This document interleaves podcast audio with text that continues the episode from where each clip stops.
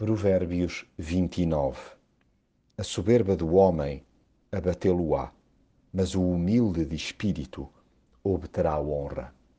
Insistir no erro é uma palermice pegada, pelo que não dar o braço a torcer é revelador de uma teimosia séria que importa corrigir.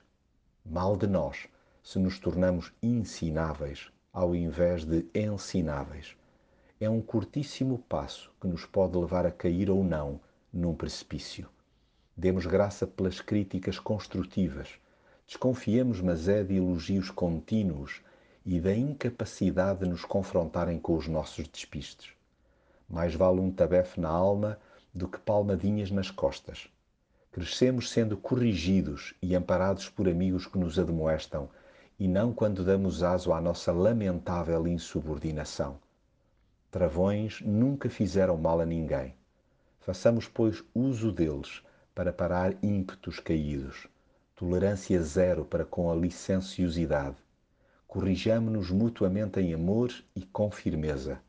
Nenhum de nós, quando está agarrado a algo podre, se liberta disso com uma perna às costas, pelo que é necessário um plano intencional e concertado para a cabal restauração acatemos o auxílio externo quando manifestamente já não damos conta do recado. Abramo-nos a Deus e também aos recursos humanos, técnicos e espirituais colocados à nossa disposição. Interrompamos a queda nas armadilhas de sempre. Deixemo-nos de guerras com pessoas insensatas, para não se dar o caso de nos tornarmos iguaizinhos. Rechacemos a ira e acolhamos a mansidão Substituamos o orgulho pela humildade. Inclinemo-nos para a verdade e fiquemos hirtos perante a mentira. Semeemos a concórdia, desfazendo assim focos de tensão e desordem. Privilegiemos a honra e a integridade pessoais, mas também as necessidades profundas do outro.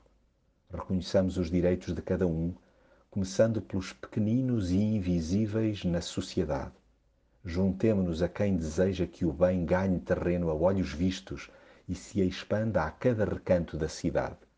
Larguemos a cultura opressiva e materialista, adotando valores como a justiça e a pureza. Aí seremos felizes, pois veremos o mundo com os olhos de Deus.